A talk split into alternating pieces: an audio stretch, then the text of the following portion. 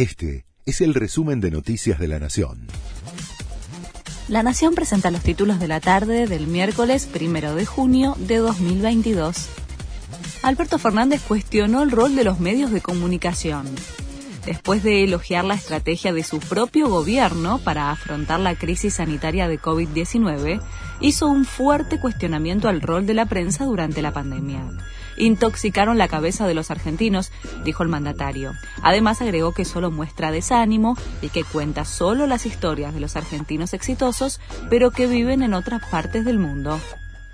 Habrá una nueva edición del previaje lo confirmó el ministro de Turismo Matías Lamens. El principal objetivo del programa que devuelve el 50% de lo gastado en forma de crédito será ahora apuntalar la temporada baja para que las economías regionales tengan una facturación uniforme durante todo el año rigen alertas amarillas en cuatro provincias. El Servicio Meteorológico Nacional emitió alertas para Jujuy, Salta, Catamarca y San Juan por fuertes vientos y nevadas. Según el organismo, el sonda tendrá fuertes intensidades con ráfagas que podrían superar los 90 kilómetros por hora y afectar principalmente la provincia de Jujuy. Alejandro Fantino y Daniela Cardone contaron que tuvieron un romance. Ambos coincidieron como invitados en un programa de televisión.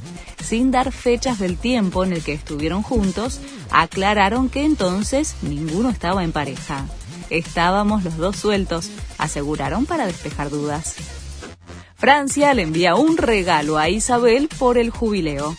Se trata de un caballo de 7 años llamado Fabuleux de Manquer que pertenece a la Guardia Republicana Francesa. El animal sería enviado al castillo de Windsor como obsequio al cumplirse el septuagésimo aniversario de la reina en el trono de Inglaterra. Este fue el resumen de Noticias de la Nación.